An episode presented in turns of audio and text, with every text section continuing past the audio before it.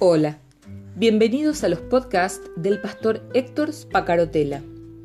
Escúchalos, compártelos, pues lo que Dios tiene para vos hoy también será de bendición para alguien más y será seguramente en el momento justo.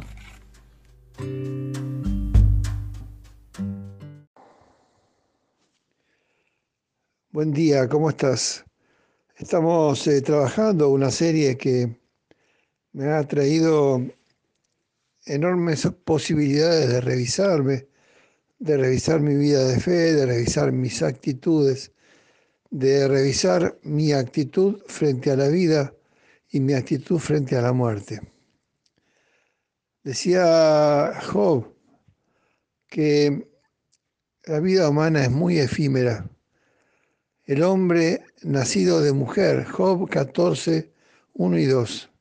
El hombre nacido de mujer tiene corta vida y llena de problemas.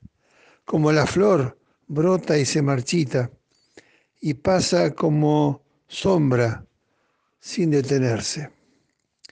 Ciertamente que todas las personas tenemos que contar con la muerte, no como una posibilidad, sino como una realidad que está frente a nuestros ojos, que está por delante, una puerta que eh, tenemos frente a nuestras narices y que de alguna forma, en algún momento, se va a abrir. Muchas veces cuando la persona que fallece es un anciano lleno de años, se acepta la muerte con dolor, pero con mayor resignación. En cambio, y este tiempo es característica de, de, estar observando esto cotidianamente.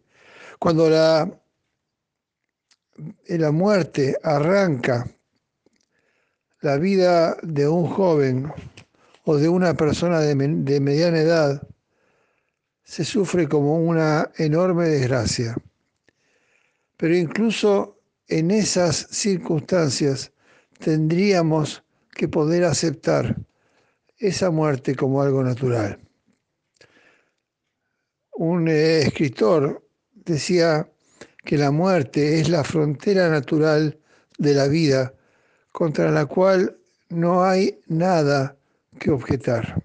Y claro, con nuestra mente no tenemos nada que objetar, pero nuestro corazón sigue resistiéndose.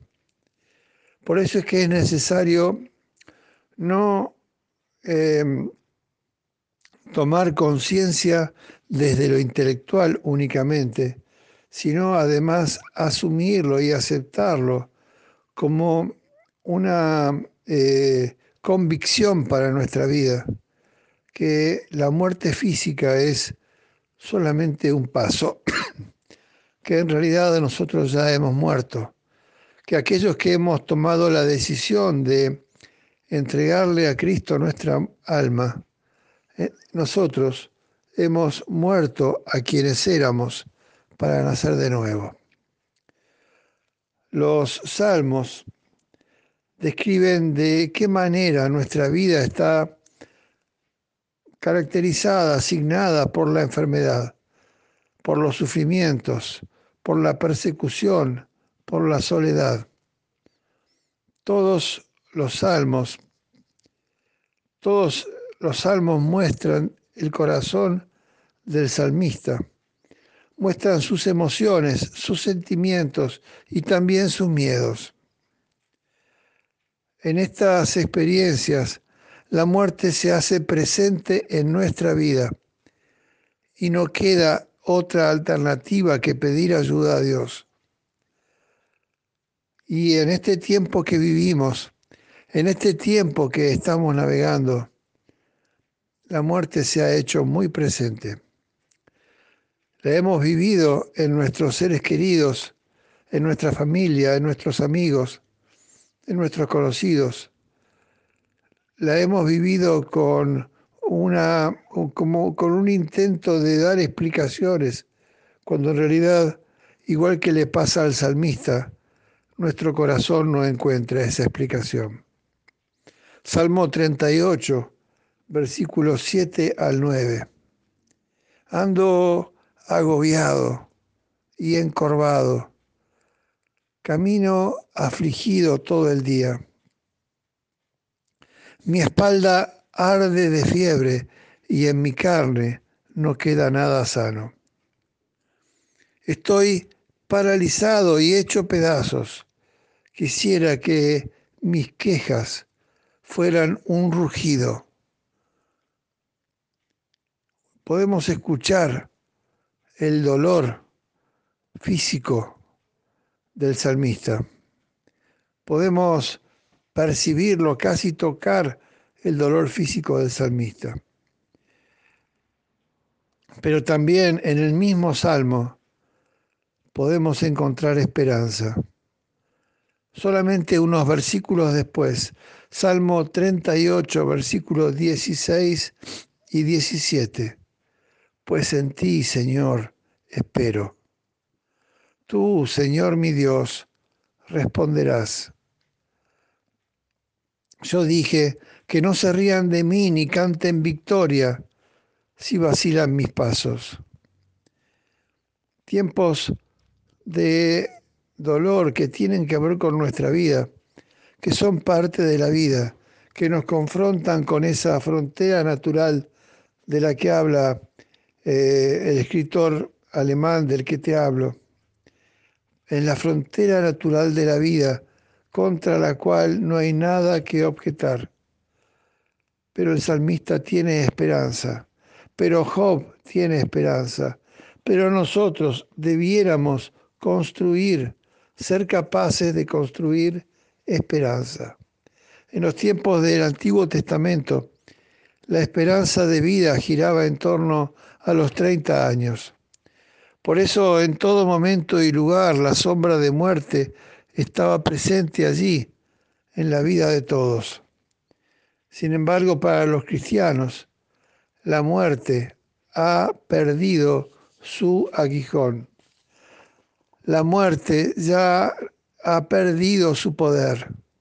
El escritor de Hebreos dice que Jesús ha liberado con su muerte a los hombres que por miedo a la muerte se pasaban la vida como esclavos.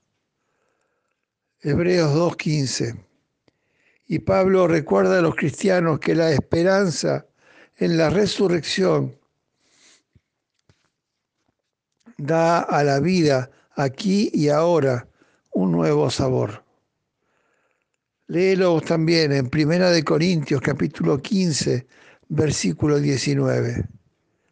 Si nuestra esperanza en Cristo se determina con la vida presente, somos los más infelices de todos los hombres. Te lo vuelvo a leer, Primera de Corintios 15, 19. Si nuestra esperanza en Cristo se termina con la vida presente, somos los más infelices de todos los hombres, más infelices inclusive que aquellos que no tienen fe, porque nosotros deberíamos haber eh, aprendido a lo largo de nuestro caminar que la vida es otra cosa, que la vida es algo distinto de lo que pueden ver nuestros ojos, de lo que pueden distinguir nuestros sentidos, de lo tangible, que la vida es algo más.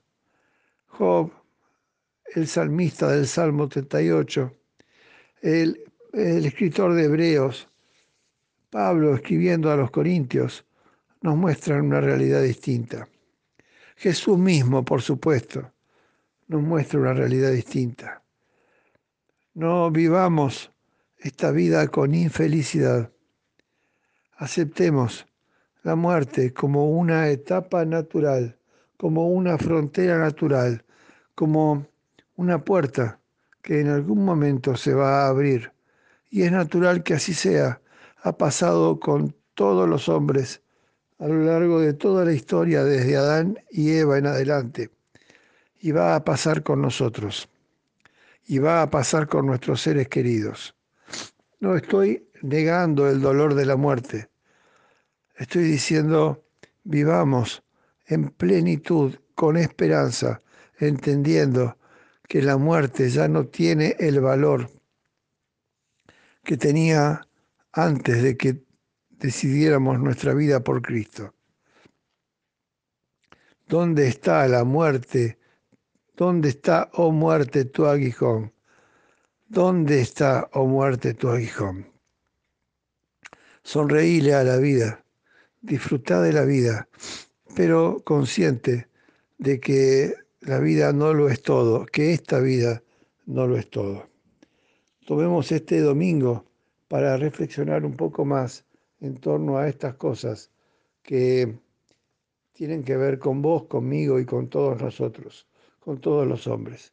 Dios te bendiga hasta mañana.